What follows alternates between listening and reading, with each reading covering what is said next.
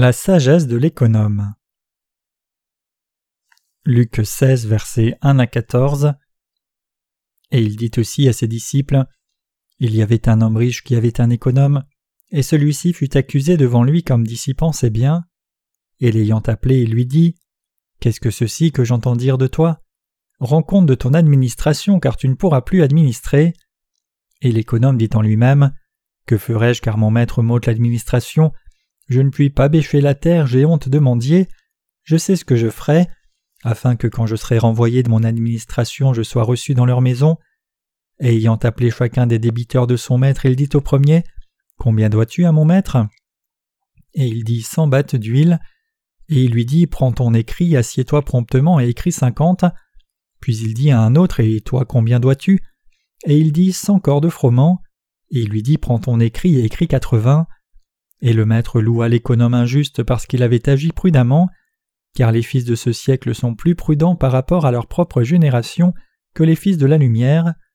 Et moi je vous dis, faites-vous des amis avec les richesses injustes afin que quand vous viendrez à manquer, vous soyez reçus dans les tabernacles éternels.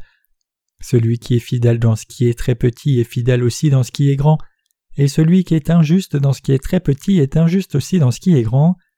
Si donc vous n'avez pas été fidèle dans les richesses injustes, qui vous confiera les vraies Et si dans ce qui est à autrui vous n'avez pas été fidèle, qui vous donnera ce qui est vôtre? Nul serviteur ne peut servir de maître, car ou il haïra l'un et aimera l'autre, ou il s'attachera à l'un et méprisera l'autre. Vous ne pouvez servir Dieu et les richesses. Et les pharisiens aussi, qui étaient avares, entendirent toutes ces choses et ils se moquèrent de lui.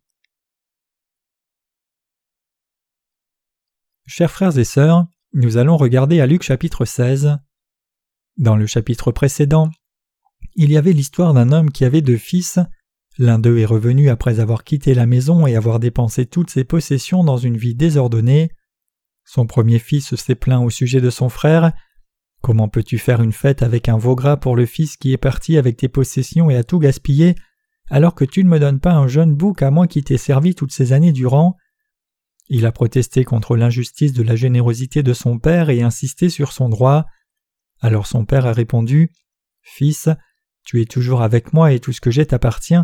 Il convient de nous réjouir et d'être heureux car ton frère était mort et est revenu à la vie. Il était perdu et maintenant retrouvé. Luc 15, versets 31 à 32.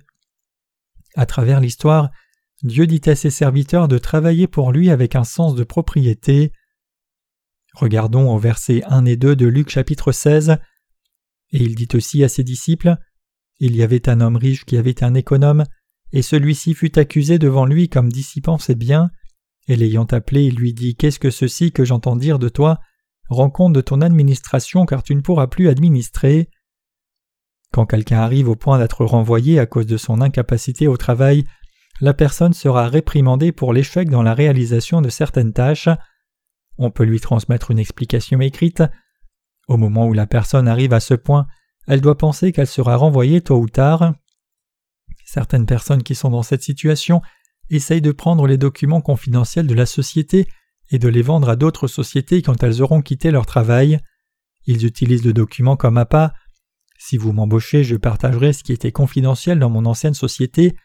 En fait, il y a des gens qui font cela. Dans le passage des Écritures d'aujourd'hui, un homme était sur le point d'être renvoyé de son travail. Je suppose qu'il était comptable. En d'autres termes, il semble s'être occupé des finances de la maison.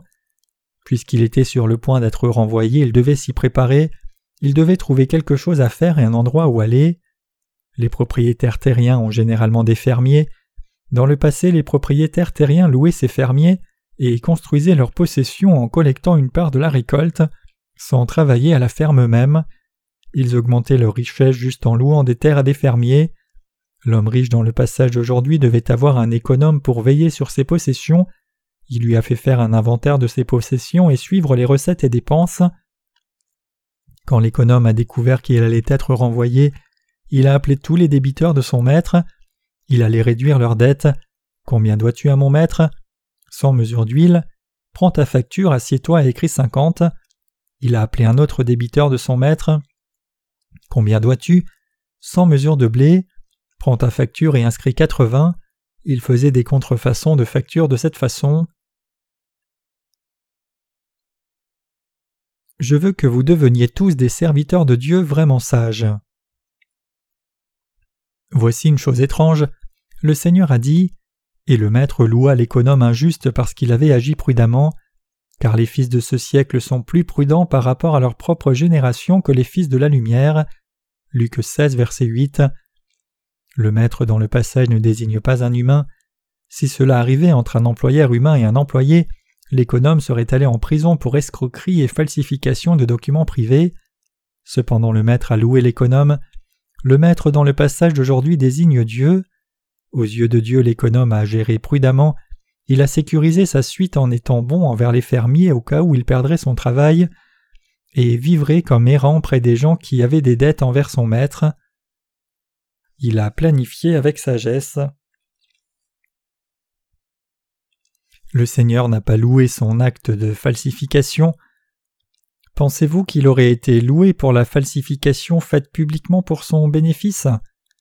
Dieu a dit qu'il était sage parce qu'il avait préparé l'avenir en étant magnanime envers les débiteurs de son maître. C'est pour cela que le Seigneur a dit Car les fils de ce siècle sont plus prudents par rapport à leur propre génération que les fils de la lumière. Luc 16, verset 8. Il continue en Luc 16, verset 9. Et moi je vous dis, faites-vous des amis avec les richesses injustes afin que, quand vous viendrez à manquer, vous soyez reçus dans les tabernacles éternels. La raison pour laquelle il a utilisé le terme richesse injuste n'est pas sur le fait qu'accroître ses possessions soit un péché, mais que les gens tendent à utiliser leurs possessions dans des buts méchants. Cependant une telle richesse injuste peut être pure dans la main de ceux qui sont justes. La richesse en elle-même n'est ni mauvaise ni bonne, c'est un outil méchant quand c'est utilisé dans des choses méchantes. Faites-vous des amis avec les richesses injustes, afin que quand vous viendrez à manquer, vous soyez reçus dans les tabernacles éternels. Luc 16, verset 9. La parole de Dieu qui nous ordonne de nous faire des amis avec les richesses injustes nous est donnée à nous croyants et non aux incroyants. Pour les gens du monde qui iront dans l'enfer brûlant, il leur est bénéfique de vivre seulement pour eux-mêmes, mais il est bon pour nous croyants de nous faire des amis avec les gens, de les amener au bon endroit et de leur faire recevoir la rémission des péchés. Dieu reconnaîtra les gens qui servent l'Évangile comme il est écrit. Les sages brilleront comme la clarté du firmament, et ceux qui conduisent plusieurs à la justice comme les étoiles pour toujours. Daniel 12, verset 3. Dieu leur donnera des récompenses pendant le royaume millénaire. Mais pour ceux qui ne sont pas nés de nouveau, ils n'auront d'autre choix que d'entrer dans l'enfer éternel à la fin du royaume millénaire. Le Seigneur a prophétisé absolument que ceux qui participeront à la première résurrection et ceux qui participeront à la deuxième résurrection seront séparés de cette façon. Frères et sœurs, un économe est une personne qui est en charge du trésor de quelqu'un. Nous sommes tous les économes de Dieu qui nous occupons du matériel de Dieu. C'est la raison pour laquelle nous devons utiliser le matériel correctement et de façon sage pour faire le bien. Le commandement de nous faire des amis avec les richesses injustes signifie que nous devons travailler dur pour prêcher l'Évangile. Pour ce faire, nous devons servir un maître. Une personne ne peut servir deux maîtres et pour nous chrétiens, un maître suffit largement. Regardons au verset 13. Nul serviteur ne peut servir deux maîtres, car ou il haïra l'un et aimera l'autre, ou il s'attachera à l'un et méprisera l'autre. Vous ne pouvez servir Dieu et les richesses. Dans ce verset, Dieu nous demande si nous devons servir Dieu ou servir les richesses lequel nous devrions chérir. Frères et sœurs, le choix n'est pas si difficile, n'est-ce pas? C'est un choix très facile. C'est important pour nous chrétiens de comprendre la parole de Dieu, mais il est plus important de vivre selon la connaissance par la foi, donc le Seigneur a dit cela. En Luc chapitre 15, il y a une parabole sur deux fils. Le deuxième fils a quitté la maison avec les possessions de son père et est revenu après avoir gaspillé toute la possession dans une vie désordonnée. Cependant le père a embrassé ce second fils, l'a lavé, l'a vêtu, a mis un anneau à son doigt et a fait une fête pour le second fils. Le premier fils qui avait travaillé dur dans la maison de son père sans se plaindre s'est senti mal et énervé en voyant tout cela. Son père n'avait même pas tué une chèvre pour ne pas mentionner un veau pour lui, qui avait servi son père toute sa vie. Mais son père a fait une fête pour le fils prodigue. C'est compréhensible que le premier fils soit énervé mais nous ne devons pas regarder le passage des Écritures juste superficiellement, parce que ce passage a été écrit pour vous et moi. Le deuxième fils dans la parabole représente ceux qui ne connaissent pas le Seigneur ou l'évangile de l'eau et l'esprit, et ont dépensé tout ce qu'ils ont reçu de Dieu physiquement et spirituellement. Mais un tel fils prodigue est revenu avec la foi dans l'évangile de l'eau et l'esprit, donc Dieu dit qu'il est digne de faire une fête, puisque le fils perdu est maintenant revenu. Mais qu'en est-il du premier fils qui a travaillé dur à mort? Dans une perspective humaine, il pouvait ressentir ce traitement comme injuste, mais du point de vue de son père, ce qui lui appartenait à lui appartenait aussi à son premier fils. Après que la mation sur terre soit terminée, le premier fils aura sa part qui l'attendra. Frères et sœurs, nous qui avons eu la foi premièrement, pouvons ne pas être traités équitablement pendant que nous sommes sur la terre. C'est pour cela que Dieu nous dit de ne pas faire cas d'une telle chose. Le Seigneur nous donne la parabole de l'économe pour la même raison. Ce n'est pas étonnant d'entendre qu'un homme ne peut servir de maître. Se faire des amis avec les richesses injustes signifie prêcher l'Évangile de toute notre force. Devrions-nous chercher les richesses ou Dieu? Pour qui devrions-nous vivre? Qui devrions-nous servir? Pourquoi devrions-nous vivre pendant notre vie sur terre? Quel est le mode de vie le plus sage alors que le monde court vers sa fin? À toutes ces questions, il y a une réponse commune c'est servir l'Évangile de l'eau et de l'Esprit. Le Seigneur nous a donné les paraboles pour nous éclairer par la vérité, donc c'est crucial pour nous d'être loyaux et fidèles en tant qu'économes du Seigneur. Nous devons savoir que Dieu confie son œuvre à ceux qui sont fidèles.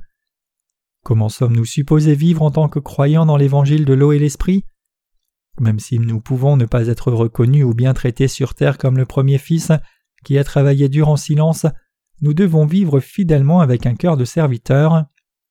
Nous devons obéir au Seigneur en nous rappelant que nous serons reconnus et récompensés pour notre travail quand nous irons dans son royaume. C'est pour cela que nous devons toujours vivre pour son royaume. Nous sommes supposés chercher sa volonté même si nous ne recevions aucune récompense du Seigneur. Nous sommes les gens qui sommes supposés vivre pour Dieu. Puisque Dieu nous a sauvés par la vérité de l'évangile de l'eau et de l'esprit, a enlevé nos péchés, nous a adoptés comme ses enfants, nous a promis la vie éternelle, le bonheur et une vie glorieuse, nous devons mener une telle vie fidèle, même si nous n'obtenions pas de récompense immédiate pour notre travail, nous devons mener une telle vie juste à cause du salut que nous avons reçu. Le Seigneur nous pose la question Quel est le mode de vie sage après le salut? Et nous donne la réponse à la question. Nous ne pouvons servir deux maîtres, nous devons fixer nos pensées et en choisir un, soit servir Dieu, soit servir le monde. Nous devrions choisir Dieu, bien sûr. Nous ne pouvons pas avoir deux maîtres. C'est impossible de servir deux maîtres. Alors quel côté devrions-nous choisir? Nous devrions servir le Seigneur qui nous a sauvés, et il prendra soin de notre avenir, il nous bénira, et nous conduira dans le royaume éternel. Nous devons faire notre œuvre fidèlement jusqu'à ce qu'il nous appelle dans son royaume éternel. C'est ce que le Seigneur nous a dit de faire. Malheureusement nous oublions si souvent cette vérité. Je ne vous accuse pas de ne pas travailler fidèlement, mais je veux juste souligner tout le travail que nous devrions faire comme le ministère, qui donne aux gens la joie et nous fait recevoir leur amour. J'espère que notre Église deviendra une Église qui est en bénéfice pour les gens et reçoit davantage de leur amour. C'est notre travail de prêcher l'Évangile et d'aider les gens en priant pour eux. Nous faisons un tel ministère pour servir l'Évangile. Le message du passage des Écritures d'aujourd'hui, disant que nous devons nous faire des amis avec les richesses injustes, implique que nous devons prêcher l'Évangile de l'eau et l'Esprit à ceux qui ne sont pas nés de nouveau pour les amener au salut. C'est ce que le Seigneur nous dit à travers le passage d'aujourd'hui. Quand nous demandons aux gens s'ils ont des péchés, certaines personnes répondent froidement Pourquoi te soucies-tu que j'ai des péchés ou pas? Néanmoins, nous devons toujours leur prêcher l'Évangile. Pour ce faire, nous avons besoin de choses matérielles. Sans argent, il est difficile de donner des livres ou de gérer notre page web, mais il est difficile de gagner de l'argent alors qu'il est facile de le dépenser. Frères et sœurs, les économes ont la mission de prendre bien soin de la richesse de leur maître et d'apporter du profit à leur maître, c'est leur devoir. Donc nous ne devons pas prétendre mener une vie sainte sans rien faire, mais nous devrions gagner de l'argent et dépenser nos biens matériels pour l'Évangile. Je veux faire des amis avec les richesses injustes, je veux mener une vie d'économe fidèle. Je crois que vous avez le même souhait. Je prie que Dieu nous bénisse, nous qui avons un tel désir. Je crois fermement que Dieu va le faire. Je prie que nous ayons beaucoup plus de richesses pour servir le Seigneur abondamment.